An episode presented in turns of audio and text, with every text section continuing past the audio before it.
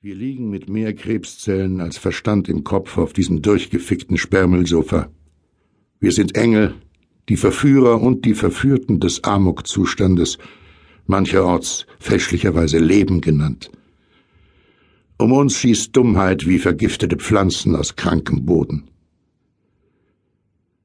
Sie liegt wie tot in meinem Arm. Liebe ich sie? Sie atmet einen süßlichen Duft, den Cocktail aus Fastfood-Kotze, Magenschleimhautentzündung, Billigwhisky und meinen Küssen. Sie ist die wildeste Diva, die ich jemals in meinen Armen halten durfte. Ihr Augenaufschlag ist so eindeutig und geprägt von authentischer Leidenschaft. Nur blieb ihr die letzten Stunden aus. Komatös, gelähmt, bis an den Rand gefüllt mit Gift, Alltagsgift. Ihr Atem ein Röcheln. Auf der Suche nach Sauerstoff im luftleeren Raum. Sauerstoff ist Zuversicht. Also ist Verzicht schlicht schlecht, Baby. Atme und lebe. Zugreifen, trinken, inhalieren, abdrücken, schlucken. Atme Luft wie Gift in deiner Vergangenheit. Sie hier, noch warm zu spüren, ist die Wohltat dieses Erwachens, mit dem ich aufgrund des Konsums der Vortage kaum noch rechnete. Jetzt bin ich wach, aber kalt und tot. Meine Augen gleiten durch den spärlich möblierten Raum, der uns manchmal mit seiner Miete aufzufressen drohte. Unsere Villa. Violette Wände, beruhigend und stimulierend zugleich. Der Engel in meinen Armen scheint auch nicht zu wissen, warum diese Stille so paradox ist. Überhaupt, sie scheint nichts mehr zu wissen. Ich überprüfe die Körperfunktionen meiner Drogenkönigin. Verlangsamter Puls, auffällig flache Atmung, flügellahmer Engel. Eine alte Bekannte, die Liebe meines Lebens, die Erbin meines Wahnsinns. Unsere Geschichte zu erzählen bedarf es keiner Erinnerung, nur intensiver Zwischenmenschlichkeit und, wie gesagt, des Wahnsinns in seiner alltäglichen Erscheinungsform. Das bilde ich mir doch nicht ein. Ich taste nach meinen Filterzigaretten. Wohnzimmertisch. Wohnzimmer? Wohnen?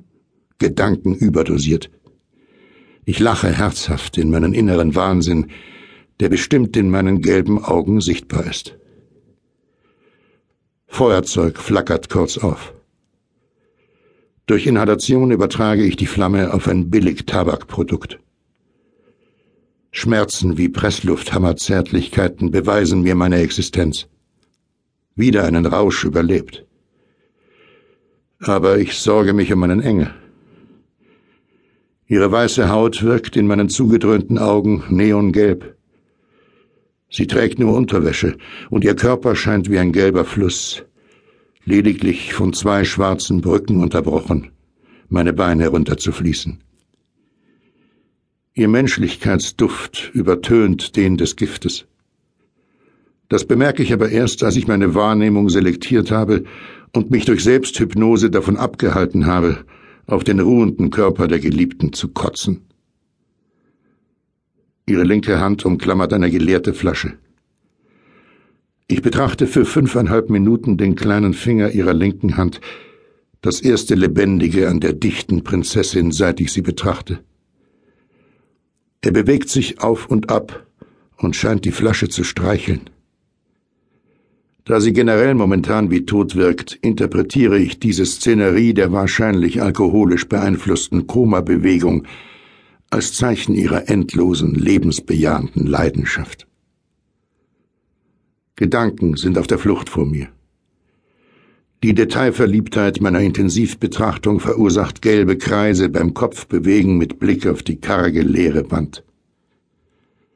Irgendwie lässt die Selbsthypnose Wirkung schneller nach als erwartet. Nahrung will nach außen. Allerdings schaffe ich es noch, meinen Oberkörper nach vorne schnellen zu lassen, damit die nun auf die Kacheln klatschende grau-grün-gelbliche Masse nicht auf meine Göttin gerät. Sie wird es mir danken, denke ich. Irgendwie wird sie mir danken, dass ich sie nicht mit meinem Mageninhalt zugedeckt habe. Ich hätte jetzt wahnsinnige Lust, sie zu ficken, bis der dritte Weltkrieg zu Ende ist.